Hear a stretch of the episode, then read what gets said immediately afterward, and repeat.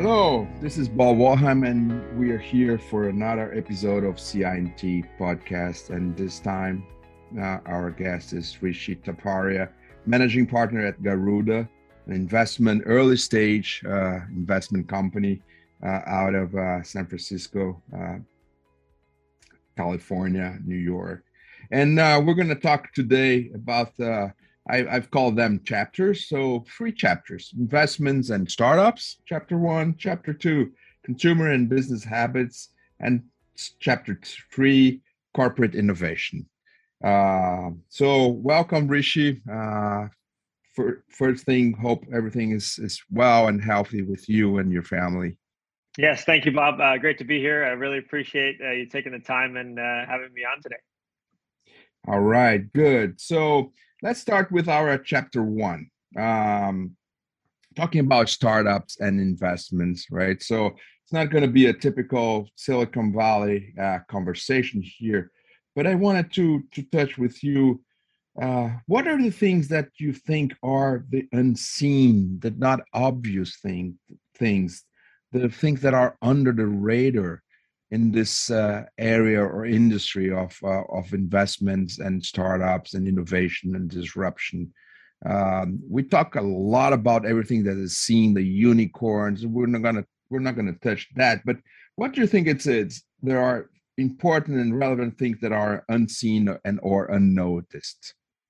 Yeah, absolutely. Great question. So I think you know first and foremost, and I think this is changing now, but uh, investments into markets that are non-core or non-typical, uh, I think is certainly something that uh, that needs to change. Right? You look at the Silicon Silicon Valley in New York, uh, LA, even as big markets in the United States where a lot of investment dollars are going, and historically that's where you know all the capital was. That's where all the investments were taking place.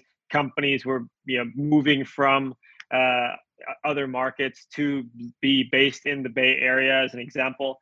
Uh, and and as a result, you know you have a lot of founding ecosystems taking place in uh, in the valley.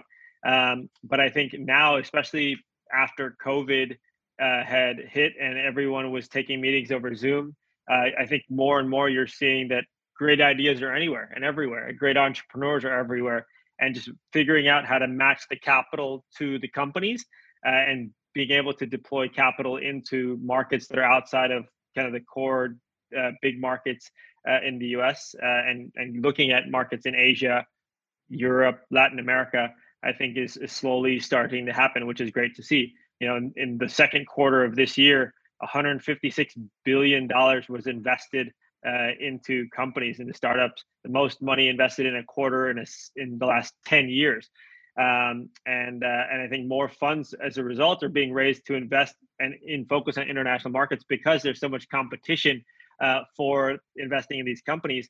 And it's and you know one of the great things in the first half of the year alone, more money has gone into companies based in Asia, Europe, and Latin America than any full year prior.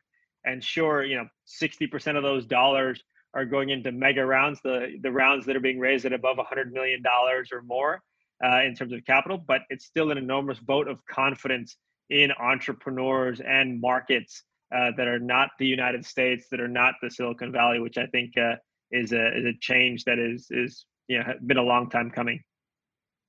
Interesting, interesting. Do do you do you think do you see also this uh, maybe we can call like diversity of uh, maybe regions you were mentioning?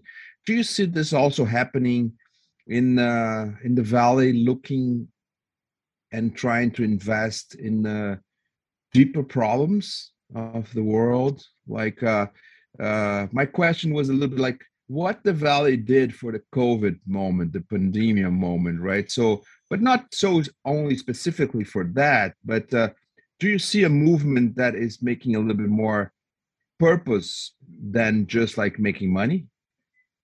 Yeah, look, I think that a lot of companies these days are now focused on kind of that triple bottom line, so to speak. Uh, how do we help and work on big problems that help communities that but also are great are help communities help people but are also great businesses and i think that this is one one of those things that te- you know technology has the ability to transform lives you look at a lot of the innovation in financial technology fintech right? So many businesses that are being started to serve the underbanked or unbanked people in the community, the people who uh, are working hourly hourly gigs and you know don't have the relevant records or the you know the FICO score or or a credit score to be able to get themselves credit cards or even basic banking capabilities that are now being able to be served by amazing companies that are using data and, and information that lives outside of uh, you know the traditional uh, traditional set of data that you know banks typically look at and able to offer services like that. You look at you know the ability to do remittances without having to pay incredible fees uh, that that now people can do thanks to technology. Uh, you know, I think a lot of these problems that are core uh, to people's livelihoods are being tackled by companies, not just in the valley, but but everywhere, uh, because it's also gotten so much easier and so much uh, cheaper to start businesses, thanks to a lot of the amazing infrastructure that exists, all of the you know server AWS uh, and uh, GCP. You've got all of the no code or low code capabilities, so anybody can really spin up a website, test something out, uh, which I think is creating opportunities for people who otherwise would not have even thought to start a business, which I think is fantastic. Um, and yes, you're certainly going to get uh, you know companies that are out there started to you know help uh, you know improve the quality of a photo or you know uh, figure out how to uh, you know a social net a new social yes, network. know, social network you know but i think that's also part of the human condition right? The, the fabric right. of society uh, is just now being transported online uh, and and and you know the internet is certainly here to stay. Uh, and so uh, i think but i think you know a lot of big problems are being tackled uh, and uh, and you know w- with very great speed Interesting, interesting. I didn't make that as a as a first question, but I'm, gonna make it now. Uh, tell tell us more a little bit about uh, Garuda, and uh, I don't know exactly how to to pronounce yeah, that, no, but uh, absolutely. but I I think uh, I was curious and I was doing some research on what it really means. But maybe you can uh, explain to our uh, audience here what Garuda means and what are the interesting things that you guys are doing. Yeah, so Garuda Ventures is a uh, an investment vehicle that I started with a very close uh, friend and uh, friend of mine. We grew up together in Indonesia. Uh, we were both expats there, uh, living and studying at the same school, uh, the Jakarta International School. And and so you know when we both ended up living in the Silicon Valley, our you know careers have followed similar paths. And so when we we talked often about you know working together and potentially investing together and the time came that you know hey it made sense to potentially deploy some capital uh, into early stage startups uh, given our you know backgrounds building companies and for myself you know investing previously as well. And so we started a, a little investment vehicle called garuda uh, and you know the garuda is a, is a mythological eagle uh, that appears in hindu and buddhist scripture. Uh, it symbolizes strength speed freedom from fear which i think are all characteristics that startups need but it also happens to be the eagle in the Indonesian coat of arms uh, and, mm. and part of the Indonesian national symbol. Uh, and so we thought that the, the name Garuda and, and using that Garuda Ventures for a fund uh, was representative of both our kind of upbringing and where we where we met, as well as uh, some of the amazing characteristics that I think uh, startups need.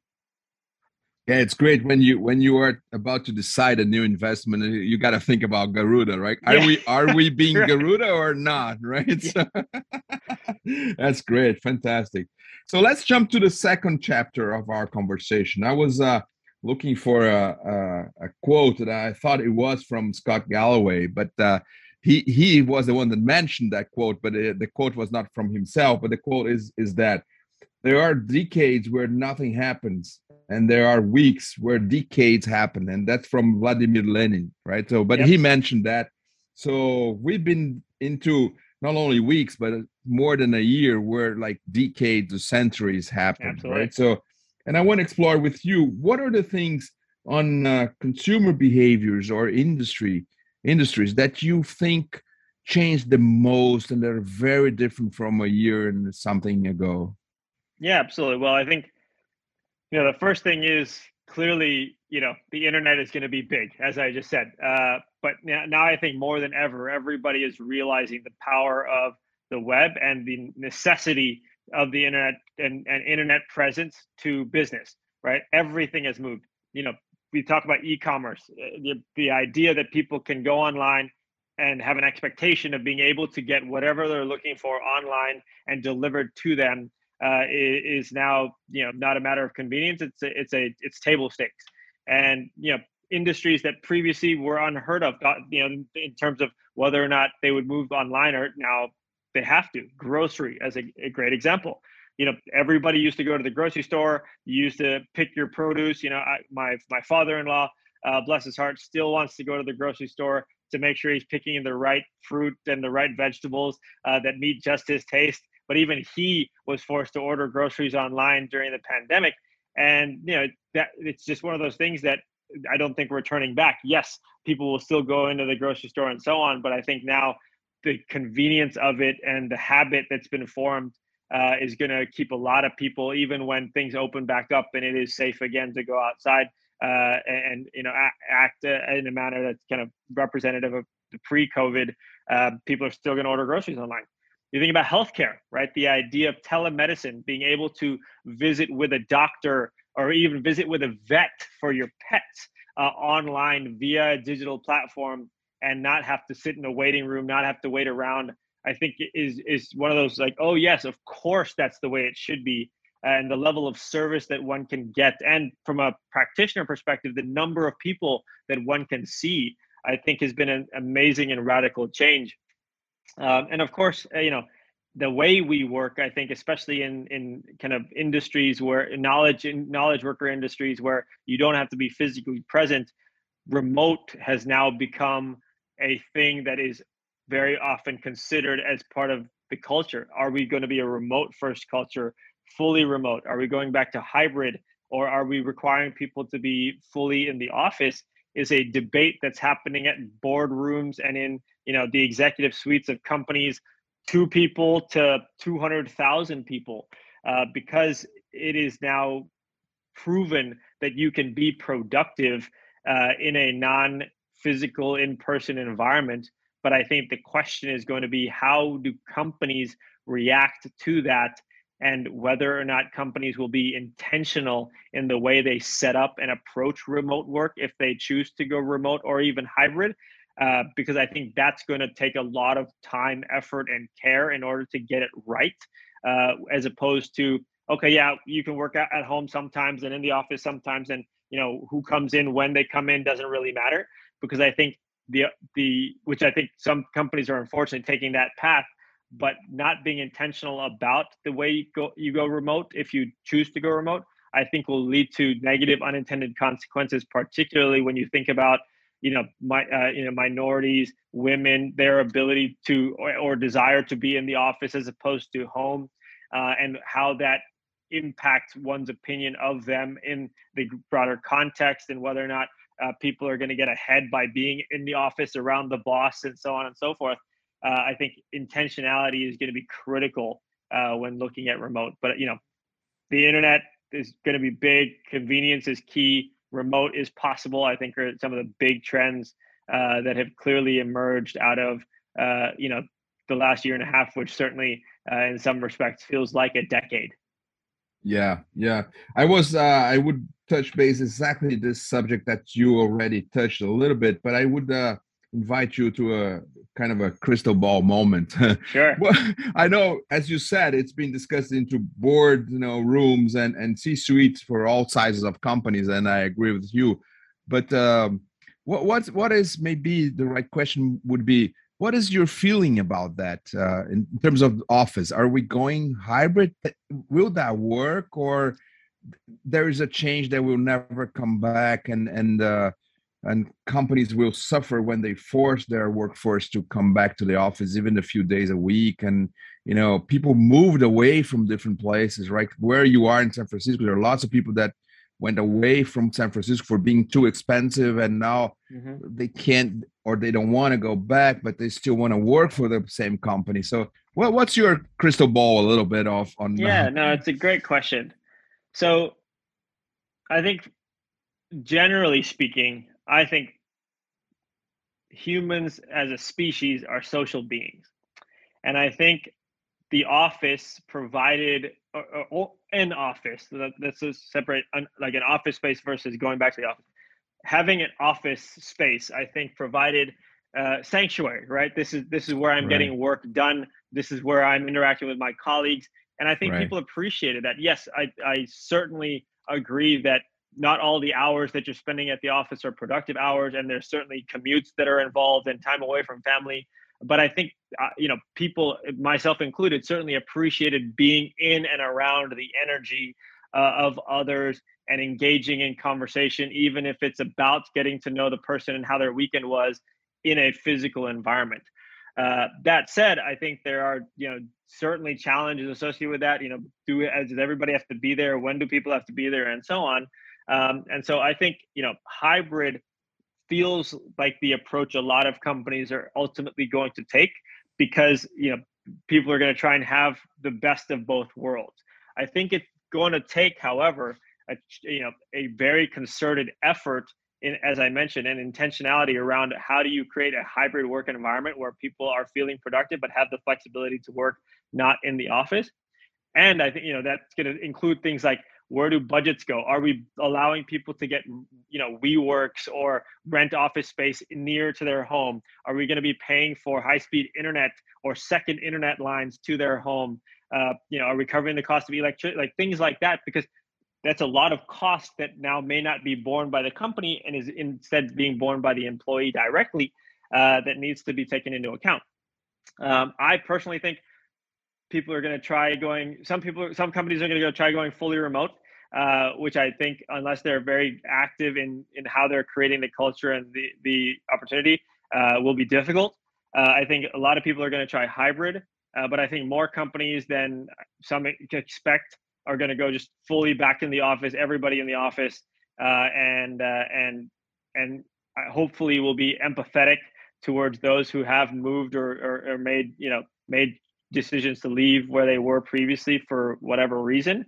Um, but I also think you're going to see a lot of people leave their jobs and look for new jobs because I think this this talent tsunami uh, that is growing and has grown over the last year and a half of people just getting burned out by working for for managers they don't like, for companies that whose culture they don't believe in, or in jobs that they don't believe in anymore are gonna once again COVID clears a little bit more and there are more openings in a new area and a new location are going to be looking for new opportunities.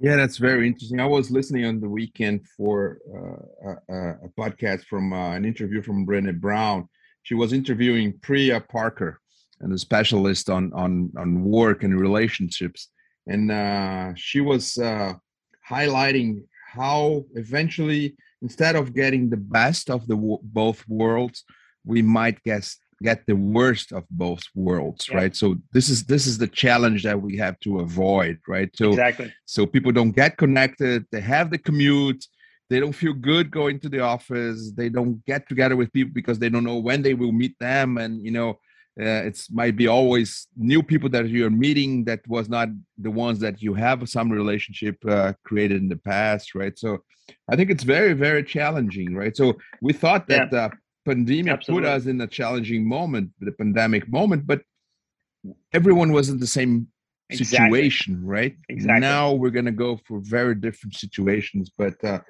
and I think what is interesting, and I think startups ha- have a lot to do with that, is probably we will need a lot of new tools, right, Correct. to manage what is called Office, right? So Correct. in a hybrid, uh, because when you call Office in a hybrid, officially hybrid moment, Office is a will become an extended concept. Yes. Right. Exactly. If you are officially exactly on hybrid, it's like uh, some days of Office is my home, some days yep. is not because now it's like it, it's an exception, right? So we're working from home for a while, right? Oh well, yeah. No, when I, when, I, when I we make argue, it official.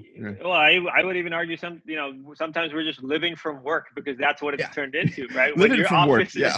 When your office is the house and there's no separation between family, kids, you know, all the errands and your office, and you're you're you just don't have the ability to disconnect that transition moment, those moments of transition where you allow yourself to recenter and kind of enter the new mindset when going back home is gone or has shrunk to nothing. Uh, and and so you know we're we're just living from work. living from work. That, that's a perfect way to put it. And some a lot of the stress that we are all feeling and the anxiety and and the burnouts they're coming from living from work not not yeah. not only work but exactly. all together right exactly and obviously mixed with uh, such a huge uncertainty out there right yeah. obviously if we had that situation for an experiment without yeah. the uncertainty of covid outside we it would be very different we would have Correct. we be having a lot more fun right so Correct. no right? baseline levels of stress are up and i think oh, again oh, yeah. this is good it's going to be on employers and managers who have done an amazing job for the most part i think at least in the folks that i've been able to connect with you know over through the pandemic but i think it's it's going to take you know it's not going to end and all of a sudden everything's going to be back to normal i think people need to steel themselves for a prolonged process of kind of reintegration and and kind of reimagination and innovation around what we call work today. Yeah, exactly. So our last chapter here is, is around the the corporate innovation, right? Yeah. It's not your world, uh, but uh, and I think the the interesting thing that I wanted to explore a little bit is exactly because it's not your world, right? So you can be uh, you can bring us some provocations of uh, how you see now big corporations innovating you know there are lots of uh, connections with uh, the startup uh, environment the startup yep. world silicon valley you know there's there used to be now they're they're probably coming back but lots of trips of uh, big corporations to the valley to to yeah, like a like course. a zoo right like yeah. let's see the let's see the young guys and the startups and and oh, learn yeah. from them right so so what are your main provocations to the corporate world about innovation and disruption well first and foremost i think it has to be something that people actually want as opposed to people saying that they want to be innovative and disruptive because you know sometimes innovation and disruption may not work because it's not the right thing for the business. When you, you know, corp, big corporations are big corporations for a reason. They've been successful. They've lasted the test of time. They've, you know, pr- provided to their customers some level of service that is keeping customers there. Uh, and so, you know, the challenge is always going to be disrupting what's working is hard, but it and it requires, and you know, empowered leaders within the organization who have the backing of the board, who have the backing of the CEO with clear understanding that they might challenge the status quo to get started to begin with. Um, because that's that's the only way true innovation is going to uh, take place is when you empower people to challenge the status quo.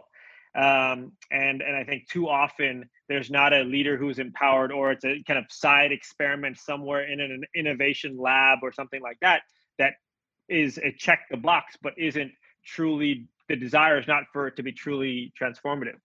Um, I think ways you know big corporations can be innovative are, are you know quite quite uh, uh, numerous though.